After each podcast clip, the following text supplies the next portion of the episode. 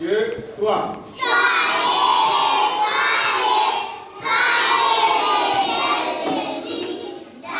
C'est avec ce chant de bienvenue que les enfants du centre Niali nous accueillent dans le bâtiment à deux niveaux situé au quartier Château.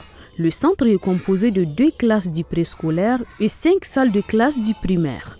Les élèves y sont inscrits gratuitement car tous viennent des familles aux revenus faibles. Adama Seine Maïga, directeur du centre Niali ou la joie. Il y a deux catégories d'enfants que nous encadrons ici. D'abord, il y a les démunis, ce sont les parents démunis. Ce n'est pas l'enfant lui-même, mais c'est le parent qui est démuni. Donc on a une équipe d'enquête qui se met sur le terrain pour recenser, écouter les parents d'abord, voir la situation familiale et ensuite recenser les enfants en âge de préscolaire. Parce que nous, c'est les préscolaires qui nous intéressent beaucoup.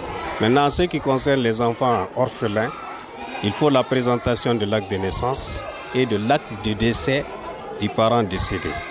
Et actuellement, nous avons même commencé à intégrer les enfants des militaires tombés sur le, sur le terrain.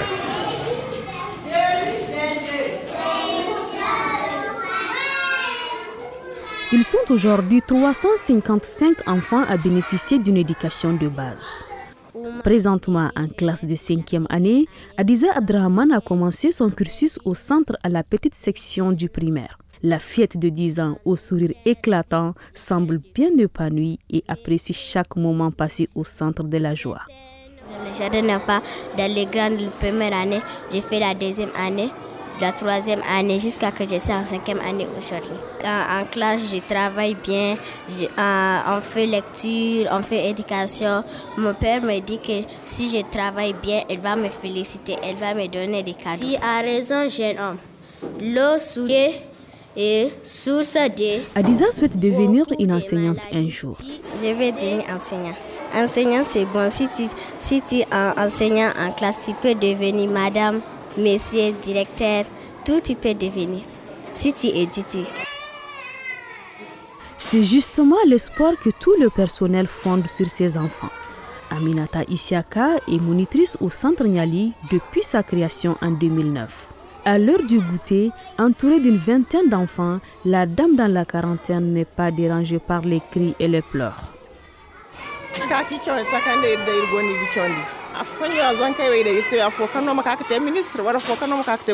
Peut-être qu'ils vont devenir enseignants comme nous. Ce sont peut-être des futurs ministres, docteurs ou même présidents. C'est pourquoi on les encadre bien. On ne sait jamais. Certaines précautions sont prises pour assurer une éducation de qualité à ces orphelins et enfants de parents diminués, selon le directeur Adama Seini. Et au début, on avait commencé par héberger les enfants. Et suite à la crise que tout le monde connaît, le centre a été occupé et saccagé par les djihadistes. Nous, ici, nous rendons hommage à l'aménagement qui nous a gratifié les bâtiments que vous voyez.